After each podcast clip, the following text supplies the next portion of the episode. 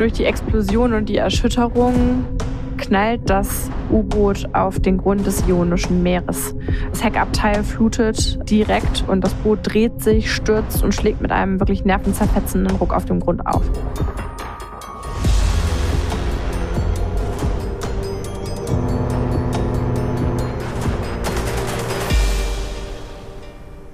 Hallo und herzlich willkommen zu einer neuen Ausgabe Ocean Crime. Ich bin Madeleine und sitze hier zusammen mit Maya. Moin, moin. Schön, dass ihr wieder eingeschaltet habt. Wir haben heute eine Folge mitgebracht, die spielt in Griechenland. Generell kann man sagen, das erste Mal, glaube ich, in der Geschichte von Ocean Crime, nicht in der Jetztzeit. Zumindest beginnt sie dort nicht. Nee, es geht um die größte und umstrittenste Überlebensgeschichte des Zweiten Weltkriegs. Aber bevor wir da einsteigen, wollen wir noch einmal ganz kurz auf die Art und Weise, wie wir aufnehmen, eingehen. Wir haben eine Umfrage auf Instagram gestartet gehabt wo wir euch gefragt haben, wie ihr das besser findet mit der Übersetzung. Entweder das deutsche oder die deutsche Übersetzung über dem englischen O-Ton oder die deutsche Zusammenfassung von mir und Maya. Und dabei kam raus, Überraschung, nichts Konkretes. es war nicht ganz ausgeglichen. Ja, wir haben uns entschieden, das abhängig zu machen von der Folge. Also es wird ähm, keine stringente, oder oh, waren die? Das sind unsere Freunde, die mögen, falls ihr sie hört. Ganz schön laut im Hintergrund. Genau, wir werden das nicht stringent machen, jedes Mal in einer Art und Weise, sondern so, wie es am besten zu der Folge passt und wie man einfach auch die Personen, mit denen wir sprechen, einfach am besten versteht. Also um euch das bestmögliche Hörerlebnis zu bieten. Richtig. Und äh, wenn ihr da weiter Feedback habt, dann freuen wir uns da sehr drüber, denn wir wollen den Podcast natürlich mit euch gemeinsam weiterentwickeln. Aber jetzt erstmal zu unserem heutigen Fall. Wir schreiben jetzt das Jahr 1941. Wir sind also mitten im Zweiten Weltkrieg und wir befinden uns im Mittelmeer im Winter und ähm, sind ähm, kurz vor der griechischen Insel Kefalonia. Um das so ein bisschen geografisch einordnen zu können, kennen die einen oder anderen von euch wahrscheinlich eher Korfu. Das ist die, ich glaube, die nächste bekannteste Insel. Die ist im Norden von unserem jetzigen Schauplatz und da sind wir jetzt im Süden der Insel unterwegs. Und ähm, wir haben Krieg. Das heißt, ähm, auf dem Meer spielt sich einiges ab. Ähm, viele U-Boote sind unterwegs. Einige dieser U-Boote werden aus der Luft bombardiert, ähm, andere werden mit Sonar- und Wasserbomben gejagt. Und viele, wenn nicht sogar die meisten, kollidieren mit Unterwasserminen. Und wir befinden uns jetzt auf dem U-Boot HMS Perseus. Das ist ein britisches U-Boot, welches jetzt in Alarmbereitschaft durchs Mittelmeer schwimmt und ist natürlich nicht äh, unbemannt, sondern hat 59 Besatzungsmitglieder an Bord, worunter sich zwei Passagiere befinden. Und einer davon ist John Capes, 31-jähriger Heizer der Marine, der auf dem Weg nach Ägypten Alexandria ist. Genau, eine kleine Ergänzung dazu. Also die zwei Passagiere sind tatsächlich on top zu diesen 59 Besatzungsmitgliedern. Die Info ist nämlich ähm, gar nicht so unwichtig für später, weil diese beiden Passagiere ähm, nicht auf der Besatzungsliste stehen. Und um wen es sich da handelt, einmal ähm, John Capes und ähm, der andere Nikolaus Merlin. Und John Capes, hatte ich eben gesagt, ist als Heizer jetzt nicht dort an Bord, dort ist er als Passagier an Bord, aber generell ist er Heizer von Beruf. Das heißt, das ist ein, ja, ein alter Begriff eigentlich, der kommt noch aus der Zeit, in der Schiffe mit Kohle beheizt worden sind. Das ist aber so der, ja, der deutsche, in der deutschen Marine der allgemeine äh, Begriff des Maschinenpersonals und hat sich bis heute auch durchgesetzt. Und damit ihr so ein bisschen ein Bild davon bekommt, wie John Capes aussieht, wir werden dazu natürlich Bilder auf unseren Social-Media-Kanälen posten.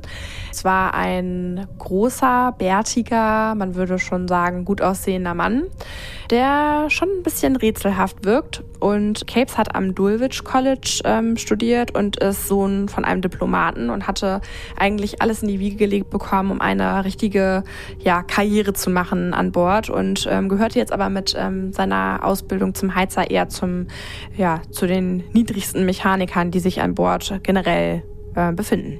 Und John Capes generell wird als ähm, sehr redselig beschrieben und auch als eine Person, die gerne Geschichten erzählt und Geschichten ausschmückt. Ähm, die ist auch noch durchaus wichtig für später in der Folge. Das U-Boot HMS Perseus kommt gerade ähm, aus ähm, Richtung Malta und ist jetzt eben da in Griechenland. Und auf Malta hat es eben auch den John Capes eingesammelt, weil er sich da gerade noch befunden hat. Er hatte dort eine kleine juristische Angelegenheit zu erledigen und wollte jetzt eben zurück nach Ägypten, nach Alexandria. um da wieder zu seinem eigentlichen U-Boot ähm, zurückzukommen, den, der HMSM Treasure. Das war, wie wir gelernt haben, äh, für Nikolaus und auch für James aufregend, weil immer wenn man nicht auf seinem eigenen U-Boot war, das war so die neueste Technik, die man sich vorstellen konnte, war das aufregend zu sehen, wie arbeiten andere und wie ist die Technik ähm, in anderen U-Booten auch. Wir befinden uns jetzt in einer Winternacht des 6. Dezembers, ungefähr drei Kilometer vor der Küste Kefalonias. Und die Meeresoberfläche ist rau, es ist kalt, es ist ja eine wirklich richtig roughe Nacht. Und John Capes liegt in einer Koje und zwar nicht in irgendeiner, sondern ähm, er befindet sich in einem Ersatztorpedorohr, die ist eine umgebaute Koje und liest dort mit einer Taschenlampe Briefe und trinkt rum. Als es jetzt plötzlich zu einer ja, sehr unvorhergesehenen Explosion kommt. Durch die Explosion und die Erschütterung knallt das U-Boot auf den Grund des Ionischen Meeres.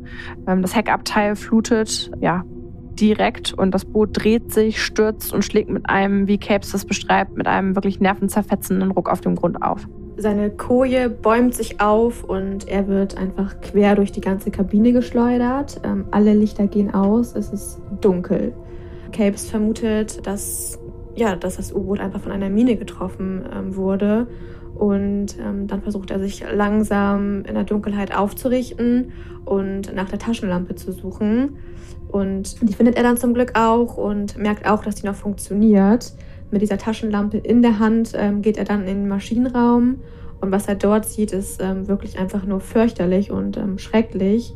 Er sieht ja, Leichen, ähm, Gliedmaßen, die da verstreut liegen und seine Kameraden, die jetzt einfach ähm, tot sind. Und dann ähm, direkt daneben sieht er drei ähm, weitere Heizer, die jeweils sehr, sehr schwer verletzt sind. Und ja, er versucht dann, sich und die drei weiteren Personen ähm, zu retten und da erstmal wegzuziehen. Ja, die Luft wird immer schlechter. Durch das aufsteigende Wasser wird ähm, generell die Luft weniger in dem Boot.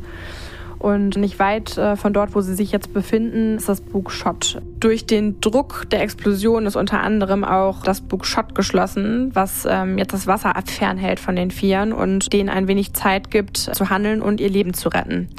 Und für Capes ist jetzt klar, dass die einzige Chance für die vier ist, überhaupt noch aus dem U-Boot zu kommen, ins hintere Teil des U-Bootes zu gehen. Und das machen sie jetzt auch. Und ohne Zeit zu verlieren, transportiert er seine Kameraden, die schwer verletzt sind, einzeln in das hintere Abteil, wo sich dann auch die Notausstiegsluke befindet. Dort angekommen, schottet er sofort das Abteil mit der wasserundurchlässigen Tür ab und ähm, sucht nach den Davis-Apparaten, um sich die und seinen ähm, Kameraden jeweils anzulegen. Ähm, so ein Davis-Apparat ist ja eine Art Pendelatmer, die, das war eigentlich damals eine Grundausstattung bei U-Booten, war aber nicht ähm, für diesen für diese Tiefe, also wir sind gerade ähm, bei um die 51 Meter ähm, Tiefe angelangt im Meer, gar nicht wirklich vorgesehen.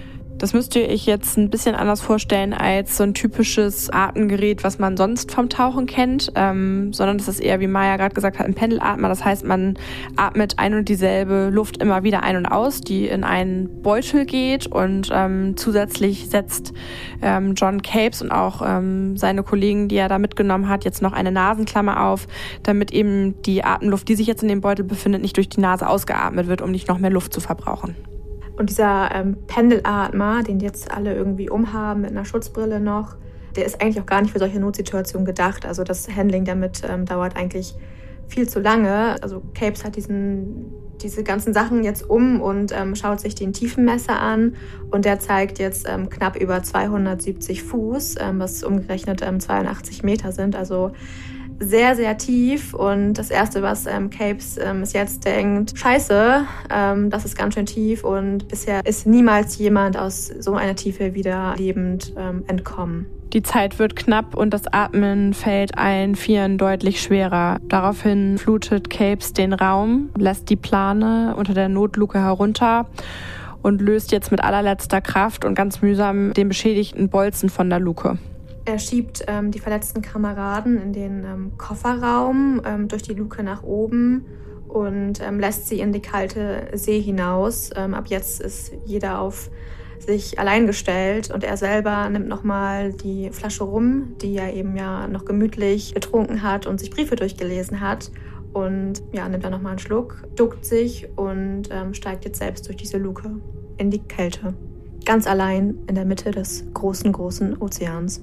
Er lässt das U-Boot jetzt los und der Sauerstoff, der schwimmende Sauerstoff, hebt ihn mit einer Geschwindigkeit nach oben, mit der er nicht gerechnet hat. Plötzlich ist er in der Mitte des Ozeans zwischen U-Boot und der Wasseroberfläche. Er bekommt starke Schmerzen in der Brust. Der Schmerz wird rasen, seine Lunge und sein ganzer Körper drohen zu zerplatzen. Das ist kaum noch zum Aushalten und ihm wird schwindelig und schwarz vor Augen und kann sich nicht vorstellen, dass er diesen Zustand noch lange aushält. Wenn man sich jetzt da reinversetzt und sich vorstellt, dass man, also jeder, der schon mal tauchen war oder auch einen Open Water Tauchschein hat und sich vorstellt, er ist in dieser Tiefe, das ist ja nochmal ja, tiefer als diese 32 oder 30 Meter, die man da mit dem Tauchschein runtergeht und schwimmt wirklich mitten in der Nacht, wo man sowieso nicht sieht, wo oben und unten ist und hat das Gefühl zu ersticken und kann die Oberfläche nicht sehen und sich nicht vorstellen, wann, wann ist man endlich oben, schafft man das oder bin ich jetzt in der nächsten Sekunde tot und auch wo sind meine Kameraden, die von der Sekunde noch bei mir waren. Er hat auch ähm, zuerst eine Taschenlampe noch an der Hand und merkt dann aber ganz schnell, dass die ähm, gar nichts bringt in dieser Dunkelheit und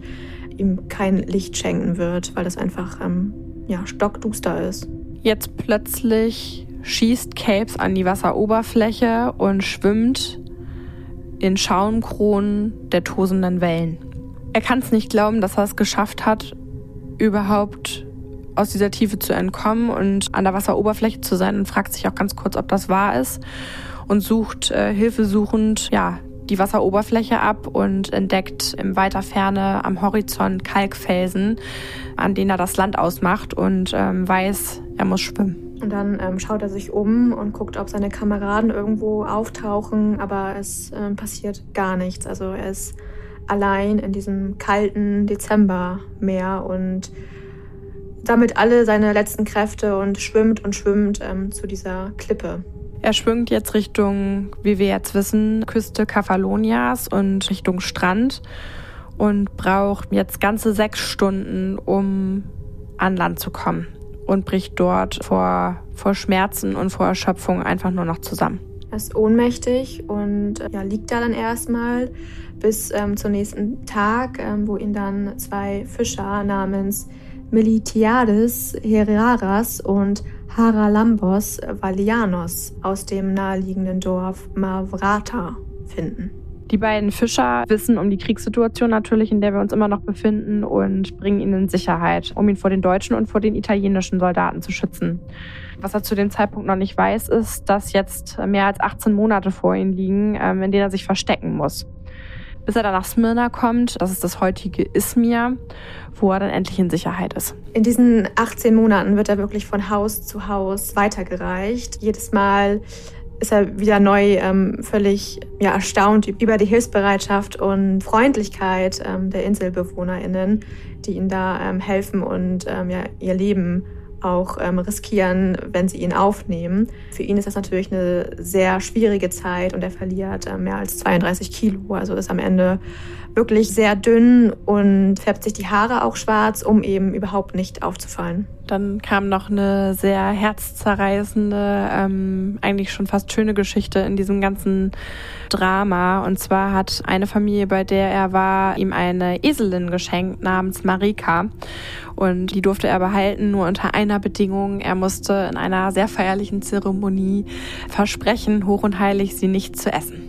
Und jetzt haben wir ähm, Mai 1943, also die 18 Monate sind vorbei und die Royal Navy organisiert jetzt eben in einer geheimen Aktion, dass er auf einem Fischerboot von der Insel gebracht wird, um eben dann ähm, ja, in die Türkei transportiert zu werden. Das ist ein gefährlicher Umweg zu der Zeit. Ich meine, das ähm, 1943 ist äh, immer noch schlimmsten ähm, Kriegsgefecht und Dort in der Türkei wird er dann ähm, zurück zum U-Boot-Dienst in Alexandria gebracht. Jetzt muss man sich mal in die Situation zurückfühlen. Ähm, Cave ist aus dem U-Boot aus über 50 Metern Tiefe hochgeschwommen, nachdem das U-Boot von einer Mine getroffen wurde. In tiefster Nacht sechs Stunden noch an Land geschwommen. Das Land war kaum zu sehen und hat alle seine Leute verloren, die mit ihm dabei waren. Und hat es geschafft, sich 18 Monate zu verstecken und nicht umgebracht zu werden. Er hat jetzt Wahnsinniges erlebt und möchte seine Geschichte teilen. Er möchte sie erzählen und das tut er jetzt auch. Seine Flucht wird sogar mit einer Medaille ausgezeichnet und die Geschichte ist jetzt so außergewöhnlich, dass selbst wir, als wir die gehört haben, erstmal dachten, das kann doch nicht wahr sein. Wir müssen jetzt erstmal mit allen Beteiligten sprechen, die noch am Leben sind oder die von der Geschichte wissen, um alle Details zu kennen und wie ein Puzzle zusammenzusetzen, um zu checken, ob das wirklich alles auch stimmt. Und allen Menschen, denen er das erzählt hat, jetzt auch innerhalb oder auch außerhalb der Marine, glauben ihm einfach nicht. Ja, das wirft halt super viele Fragen auf. Erstmal war er wirklich auf diesem U-Boot, denn er stand ja nicht auf der Besatzungsliste, wie wir eingangs schon mal erklärt hatten. Dann hatten eigentlich alle U-Boot-Kommandanten den Befehl erhalten, dass die Notluken von außen ähm, zu verriegeln sind, damit sie eben nicht bei Wasserbombenangriffen geöffnet werden könnten.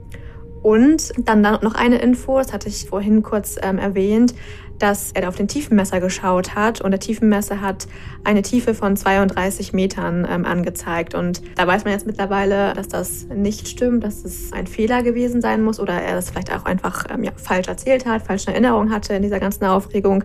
Man weiß es nicht, aber dass ähm, das U-Boot auf jeden Fall in einer Tiefe von 50 Metern liegt. Und es gibt keine Zeugen. Es gibt keine Zeugen, nee nur ihn. Das wirklich Tragische für mich kommt jetzt in der Geschichte. John Capes stirbt 1985 und nimmt seine Wahrheit mit in sein Grab und ja, weiß bis zu dem Zeitpunkt nicht, ob jemals ihm geglaubt werden wird oder nicht. Wir befinden uns jetzt im Jahr 1997, also zwölf Jahre später nach dem Tod von John Capes. Und äh, wir befinden uns bei einem Taucher namens Kostas Toktarides zu Hause.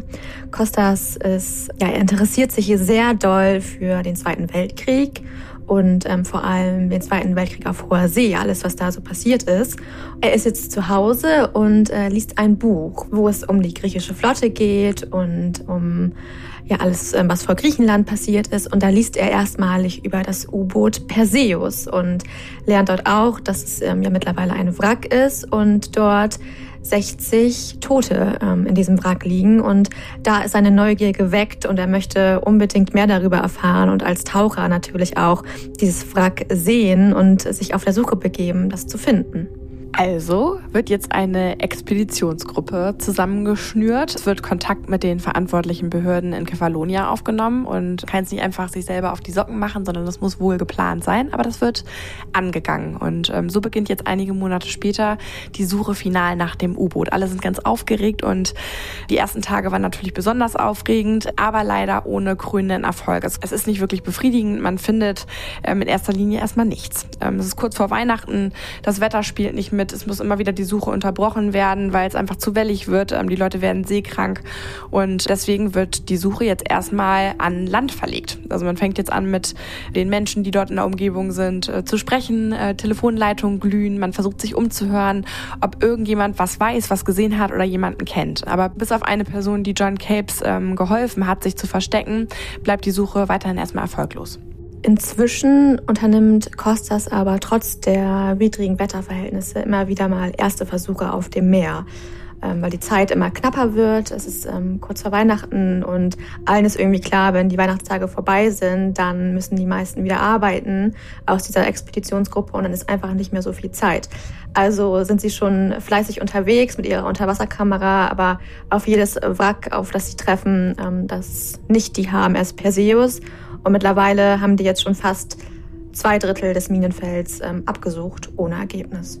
Jetzt gibt's aber eine interessante Unterhaltung von Costas mit einem erfahrenen Fischer, der in der Gegend tätig ist, der mit seinem Boot darum fährt und seit Jahren dort lebt. Er hat selber nichts von der ähm, HMS Perseus gehört bis jetzt und auch keine Ahnung von irgendeinem gesunkenen U-Boot oder ähm, sondergleichen aber er beschreibt, dass er in einem Meeresabschnitt, in dem er häufig fischt, immer wieder an etwas Statischem hängen bleibt mit seinen Netzen und die sich dort verfangen. Also er ja, hatte das Erlebnis mehrfach und äh, es war so, dass sein Netz immer wieder an was, äh, er wird beschrieben mit etwas schwerem, großen und unbeweglichen etwas hängen bleiben. Und jetzt keimt die Hoffnung auf. Ähm, es gibt ein finales Indiz, dass eventuell etwas gefunden wurde. Wir haben jetzt den 25. Dezember 1997, also den ersten Weihnachtsfeiertag.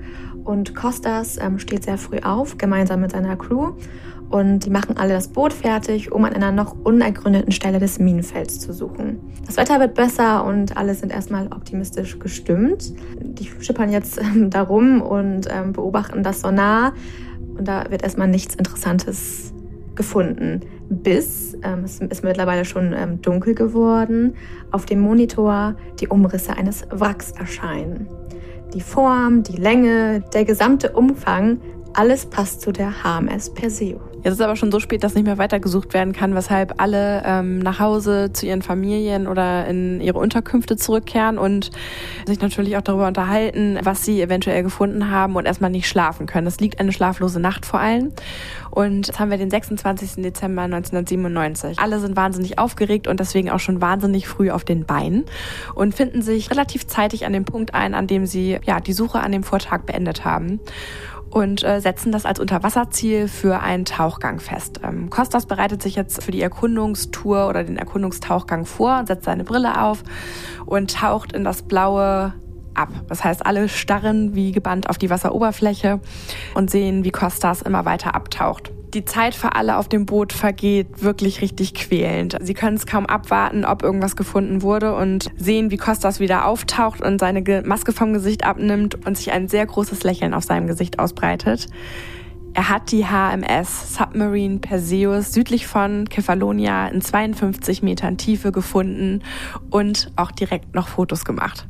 Die Crew auf dem Boot ist natürlich jetzt sehr aufgeregt und macht sich sofort startklar und taucht dann nochmal herunter mit Costas. Und was sie dann sehen, ist wirklich sehr, sehr imposant. Das ähm, U-Boot liegt auf dem Meeresboden und durch den Aufprall damals ähm, sieht man einen tiefen Krater im Meeresboden. Und auf der linken Seite in der Nähe des Bugs ist ein Riss zu erkennen, der wohl durch die Unterwassermine verursacht wurde. Aber ansonsten ist das U-Boot noch relativ gut in Schuss. Und Costas beschreibt es selber so. Es ist so, als ob das Boot über ein halbes Jahrhundert darauf gewartet hat, endlich die Geschichte, seine Geschichte erzählen zu dürfen. Und das U-Boot steht da jetzt oder liegt da jetzt nicht nur so, als ob es äh, entdeckt werden möchte, sondern auch so, als ob es noch in akuter Kampfbereitschaft ist. Der Anker ist eingefahren und die Torpedorohre stehen in Kampfbereitschaft. Und jetzt geht die Unterwassererkundung weiter. Man bewegt sich jetzt Richtung Heck und sieht jetzt, dass die Notluke offen ist. Genauso wie Cape sie verlassen hat und wie er es immer beschrieben hat. Und auch sonst erinnert alles auf den ersten Blick, wie John Capes es beschrieben hat. Die offene Luke, die er mit der Hilfe der Taschenlampe gefunden hat und verlassen hat. Der Davis-Apparat, der direkt unter der Luke ist. Und auch die Flasche Rum, aus der er den allerletzten Schluck genommen hat. Also sind alle auch unter Wasser total außer sich, wechseln immer wieder Blicke äh, miteinander aus und auch die, ähm, ja, die Unterwassermine des Typs Elia 145 1925 bestätigt die Theorie jetzt, die die britischen Behörden ähm, immer vermutet hatten, aber bis jetzt aber einfach keine Beweise da waren. Und ähm, jetzt lagen sie vor ihnen. Puh, das äh, war sie nun, die wahrscheinlich bemerkenswerteste Überlebensgeschichte des Zweiten Weltkriegs. Mega spannend. Ja, richtig, richtig spannend und kann man immer noch nicht glauben und können auch alle, mit denen wir darüber geredet haben, immer noch nicht glauben. Ich glaube, alle, die tauchen generell und sich vorstellen, in dieser Tiefe ohne Atemluft, ohne trainiert zu sein, für Apnoe, da hochzutauchen, können es heute immer noch nicht glauben. Aber die Beweise sind da und die Geschichte ist wahr. Apropos Tauchen, wir haben die Geschichte nämlich erstmalig von unserem Partner Ghost Diving gehört. Und da konnten wir das, äh, ja, wie wir es jetzt auch noch nicht glauben können, ähm, auch nicht glauben. Und Ghost Diving ist nämlich selber mit einem Tauchteam da runtergetaucht ähm, 2020, weil das Wrack natürlich wie fast jedes Wrack von Geisternetzen voll war. Und deswegen sind sie da runtergetaucht und dann hat sich ein sehr interessanter Zufall noch ergeben. Und nachdem die Netze jetzt geborgen waren von Ghost Diving und Healthy Seas ähm, und sie ihre Arbeit gemacht haben und sie generell in dem Ort unterwegs waren, wo das Wrack sich befunden hat, kam es jetzt zu einer Begegnung über einen neuen Partner, den sie gewonnen hatten oder eine Partnerin in dem Fall und zwar nicht irgendwer, sondern die Urgroßenkelin von Nikolaus Merlin, unserem zweiten Passagier, der mit unserem John Capes im U-Boot war. Und da jetzt bekannt war, dass es die Urenkelin von Nikolaus ist, die Valentina, möchten wir euch nicht länger auf die Folter spannen. Wir haben nämlich mit Valentina gesprochen und mit Pascal von Ghost Diving. Und ähm, dazu haben wir jetzt noch mal ein paar O-Töne für euch. Hi, I'm Valentina Vasilatou.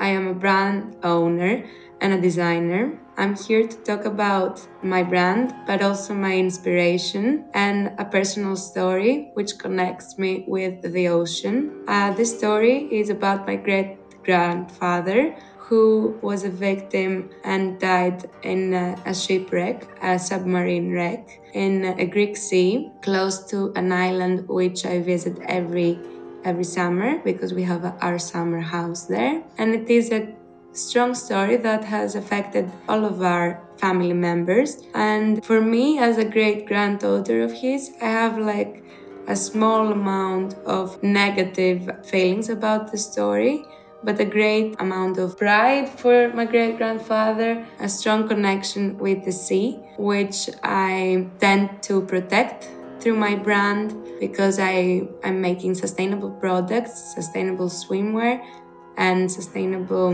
beachwear out of recycled materials that are retrieved from the ocean from uh, ecological organization volunteer organizations uh, specifically from healthy seas which is an organization that we collaborate together. And uh, we also make beach cleanups and we work together in order to protect the environment and the sea.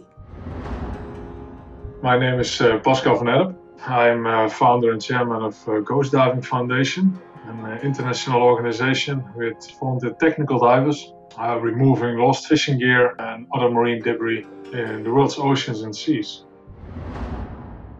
Das Gespräch mit äh, Valentina war wirklich sehr emotional und man hat gemerkt, ähm, wie aufgeregt sie auch war, darüber zu sprechen, weil es das erste Mal so richtig war, dass sie die Familie offiziell darüber geredet hat, ähm, außer jetzt irgendwie im Bekanntenkreis.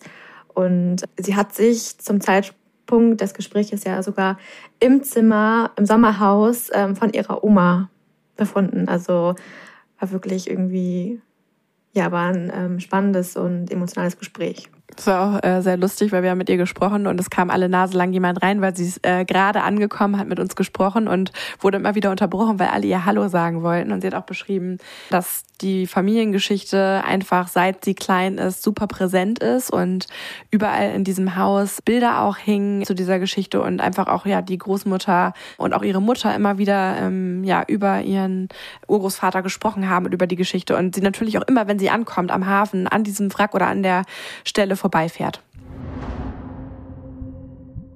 I remember one summer, it was around 2000. I was really young, but I was my whole family who were kind of like stressed and were upset and they were very talkative to each other and I could feel that they were discussing matters that were really important. And it was my grandmother also, Lisa, who was very emotional at that period of time. Actually, I can recall it was earlier. It was around Christmas time maybe we were at her house on Christmas holidays when she received a phone call that um, they actually found some evidence of Perseus at the, the Ionian Sea close to Cephalonia.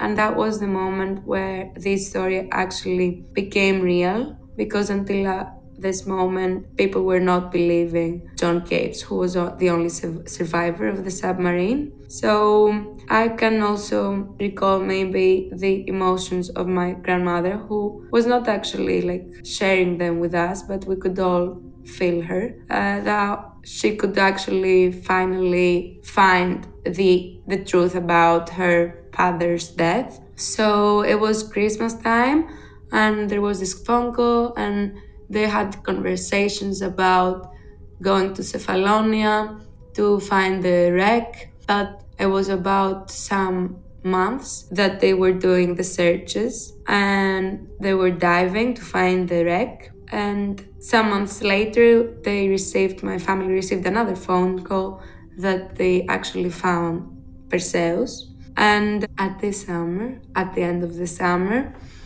of 2000, my grandmother, with other ancestors of the crew, have planned to go and go with a boat to that specific location, location of the sea above the shipwreck and have a funeral and share this experience with all of the members together and say their thoughts to each other, share their emotions. So I remember that my grandmother, when she returned back, she was really emotional, but also kind of like relieved and finally, you know, accepting and actually getting more information and completing the, the her story in her mind. And she was really happy. She's a people's person and she was really happy that she shared this experience with the other ancestors too. For me personally it is a story with great coincidence because first of all it wasn't it wasn't planned for my great grandfather to be at this mission and at this submarine it was a great coincidence also that my great grandfather actually lost his life on his name day, as the 6th of December is St. Nicholas Day, and his name is Nicholas, was Nicky. I found that it's also a crazy coincidence that my great grandfather lost his life at the sea of his most favorite island, at which he has his summer house. And at this specific island, Cephalonia, is where I spend every summer. But also now, the last year that I have started the, this brand, my own brand, and I have collaborated with Healthy Seas, the organization responsible for cleaning up the ocean from fishing nets. After a conversation that we had with some of the crew members, the members of the organization, they informed me that Perseo submarine is a location that they visit every summer and every year to clean up out, out of the fishing nets. So I believe that this story plays a major role in my life and emotionally, but also in my career and in my, at my work. Jetzt habt ihr gerade äh, einen ganz guten Einblick bekommen, was das für Valentina bedeutet, diese Geschichte. Und nur nochmal zur Einordnung familiär. Ähm, also Nikolaos ist ihr Urgroßvater und der Vater ihrer Oma. Nur, dass man nochmal den Zusammenhang der Familie versteht. Und ähm, die war natürlich super glücklich, dass endlich der Ort ähm, feststand, wo ihr Vater ähm, sein Leben gelassen hat und ähm, an den man auch zurückkehren konnte. Und ähm, das hat sie auch gemacht. Und zwar in einer feierlichen Zeremonie ist sie mit ähm, anderen Familienmitgliedern, die dort ähm, ja ihre Angehörigen verloren haben, auf einem Schiff, also über Wasser zu der Stelle gefahren und hat sich ähm, ja gebührend verabschiedet und trägt jetzt die Stelle in ihrem Herzen und ähm, ja weiß einfach, wo wo alles ähm, aufgehört hat und was passiert ist. Und für Valentina selber ist es halt, jetzt wird nochmal hervorgehoben, dass es so eine Geschichte ist with great coincidence, also mit so vielen Zufällen, die eigentlich schon viel, zu viele Zufälle auf einmal sind. Nämlich einmal, dass dieser ganze Vorfall kurz vor der Lieblingsinsel von ihrem Urgroßvater passiert ist, vor dem Sommerhaus von der Familie. Dann, dass es am 6. Dezember, also am Nikolastag passiert ist und das ist auch die Namensgebung ähm, für den Urgroßvater, also Nikolaus. Und dann, dass es jetzt äh, sich durch ja die ganze Familiengeschichte irgendwie trägt und alle was mit ähm, Ozean machen, auch beruflich. Die Großmutter zum Beispiel macht Kunst, was alles sehr meeresbezogen ist und sie jetzt eben die Bikini-Mode. Und dann, dass sie Healthy Seas getroffen hat und die da jetzt eine Bergungsfahrt gemacht haben und das ähm, Wrack von Netzen befreit haben. Also das ist alles sehr viele Zufälle, ähm, die da jetzt aufeinandertreffen. Deswegen fanden wir das auch so wichtig, dass wir ihre Stimme nochmal hören und jetzt ähm, die Stimme von Pascal, der da eben selber runtergetaucht ist und Netze rausgeholt hat. Ja, wenn man es nicht besser wüsste und wir nicht den direkten Kontakt hätten, würde ich sagen, es ist eine sehr gut ausgeklügelte Marketingkampagne, weil das so rund ist, dass es einfach gar nicht sein kann. So viele Zufälle ist einfach Wahnsinn. It looks massive. It's uh, it's almost 100 meters long, and it's it's really really a big submarine. Much bigger than we are actually used to usually on the water. Also, it's also very looking real because it's still in one big piece and exactly how it should be. The explosion was only hitting him at one point, and there came a hole which made the submarine sink, but it didn't break apart. So uh, the overall wreck is really impressive. When you come there, you have a very complicated feeling because you you know that the whole crew is still inside. We know that. It gives you a sort of inner peace. You also have to you have to uh, treat this wreck with respect, and that's what we did. We made a plan in the beginning before the dive that we absolutely would not go into the wreck or even put a head inside just out of respect. So we, we, we made that decision with each other. From that starting point, we were looking for nets. We found out actually quite fast that there were several nets on the back part and on the front part, but also mainly on the, the conning tower, the top. And we started with that. So we removed the, the majority of the of the conning tower, all the nets and on the cannon. We managed that in one dive. We came back for the second dive. We continued on the front part of the body of the submarine, which was actually multiple nets which were laying as a sort of carpet over the body of the submarine. We managed, I think, 40 50% to remove from that part. And that was actually quite a cool operation because it was just if we were unpeeling the well, peeling the, the submarine. It was just it was a sort of extra layer came, coming off. So yeah, again, it was it was really respectful what we did, and it was impressive to be down there.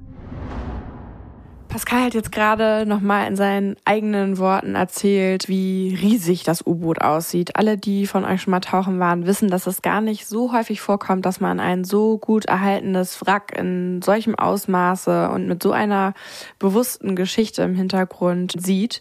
Und ja, er hat gesagt, das ist wirklich äh, absurd. Also es sieht alles sehr, sehr echt noch und in einem Stück aus und ja, war wirklich einfach sehr beeindruckend. Und was ich auch ganz ähm, spannend finde, dass er gesagt hat, dass die mit ähm, sehr viel Respekt tauchen waren, weil ja eben klar ist, also alle kennen die Geschichte und alle wissen, da sind noch 60 ja, Leichen eigentlich ähm, drin, 60 verstorbene Menschen, dass die von vornherein gesagt haben, okay, wir tauchen da, wir werden auf jeden Fall nicht irgendwie ähm, reingucken oder irgendwas öffnen, sondern einfach nur, ja, die, die Netze beseitigen und das war's. Das ist also eine hm. Er hat gesagt, ja, die haben nicht mal einen Kopf reingesteckt in das Wrack, also sind schon an der Luke lang getaucht. Da gibt es auch Bilder zu, die teilen wir nochmal. Also es gibt sehr, sehr schöne Aufnahmen von, von der ganzen Situation, wo ihr nochmal ähm, euch das vor Augen führen könnt. Und ja, sie haben dann äh, aber ihre Arbeit getan und haben jetzt circa 50 Prozent des Netzes, das sich an dem Wrack verhangen hat, entfernt und wollen deswegen natürlich auch unbedingt nochmal wiederkommen, um den Rest zu beseitigen und auch um dieses beeindruckende Wrack einmal nochmal zu sehen, weil auch das ganze Ghost Diving Team von den Leuten, die jetzt nicht dabei waren, unbedingt dann nochmal mal tauchen gehen möchten. Und das führt uns jetzt auch zu unserem Call to Action. Natürlich ist es auf das äh, Wrack an sich ähm, schwierig, ein Call to Action zu machen, außer dass man vielleicht die noch, dass es durchaus Sinn macht, nochmal in die Geschichte einzutauchen, um einige Sachen einfach besser zu verstehen, warum auch manche Leute, warum es immer noch in einigen Familien ein großes Thema ist, ähm, der Zweite Weltkrieg. Und jetzt bezogen auf die Geisternetze ähm, hat Pascal nochmal selber was gesagt, wie man ähm, da aktiv werden kann. Und wir verlinken in den Shownotes auf jeden Fall die Bikini-Marke von Valentina und auch die Kunst ihrer Großmutter. Die ihr dann auch erwerben könnt. The best way to help us is, uh, first of all, donate to our foundation. Our foundation is only consisting of volunteers, so we are very much depending on uh, public donations. You can find everything about it on our website, ghostdiving.org. If you want to participate, you can also find there the email address and the contact form to send us your information. Uh, what, what do you want to do for us? What kind of diver you are, what your certifications are. And this way we can start investigating if you are capable of joining us. Uh, the reason we do it this way is because we are not open for everyone. We approach this from a very technical way. That means that we dive in a very particular way that has, has everything to do with, dive, with, uh, with safety. And we, we understand that not everybody is ready for this. What we are doing is not a game. We have to understand that fishing gear is designed to kill. And it doesn't really matter whether it's an animal or a human being. So fishing gear will always kill. So if a diver is in the area of lost fishing gear, it can and will kill you. That's the reason we are so serious with safety. Wir haben jetzt natürlich diese Geschichte, die wurde uns zugetragen, nicht gesucht, sondern sie hat uns gefunden. Und wie ihr ja wisst, arbeiten wir mit Healthy Seas und Ghost Diving super eng zusammen. Deswegen ist es uns ja äh, durch unsere tägliche Arbeit schon ein Anliegen, immer dorthin alles zu spenden ähm, von Bracenet. Und deswegen möchten wir euch auch in dieser Folge aufrufen, ähm, wie Pascal gerade schon gesagt hat, es hilft uns am meisten, wenn wir die Spenden unterstützt werden, weil dadurch eben die Bergungsaktionen finanziert werden können. Und ihr könnt äh, euch natürlich auch weiter informieren über ähm, Ghost Diving bei bei äh, der Webseite ghostdiving.org. Und da könnt ihr euch auch bewerben, wenn ihr selber Ghost Diver werden möchtet. Er sagt aber auch, das, was wir machen, ist kein Spaß und kein, ich gehe mal eben so tauchen, sondern das ist wirklich gefährlich und ist eine Aufgabe. Also ihr solltet euch dessen bewusst sein, dass man das nicht mal eben einmal so im Jahr macht, sondern das äh, bedeutet auch Gefahrentrainings, die gemacht werden und sich wirklich auch mit dem, ja, mit dem und mit der Unterwasserwelt auseinanderzusetzen und eine Art zweiten Beruf einzugehen, sage ich jetzt mal. Das hat er so gerade nicht gesagt, aber wir wissen ja, wie häufig die Taucher rausgehen und was es auch für, für die Freizeit bedeutet und vor allen Dingen auch für die Sicherheit des Teams, weil man sich immer gegenseitig abstimmen muss.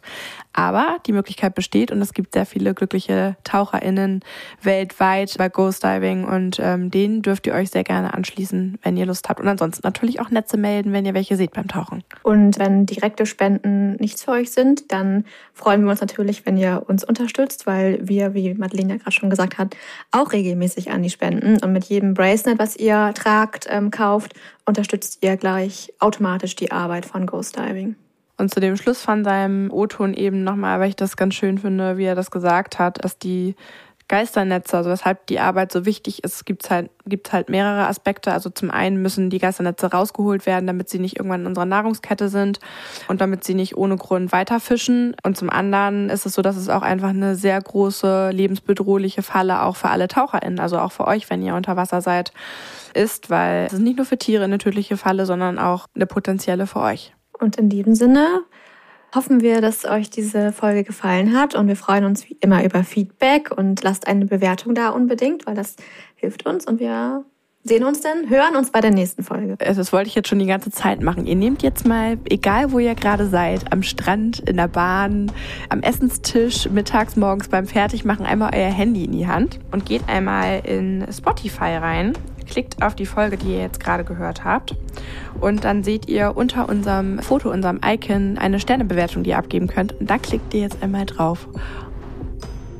Ja, nee. Ja, okay. und jetzt haben wir noch einen Stern mehr. Die sind nämlich ganz schön viel geworden und ähm, bringen uns natürlich mehr Sichtbarkeit und auch den Themen, die wir haben.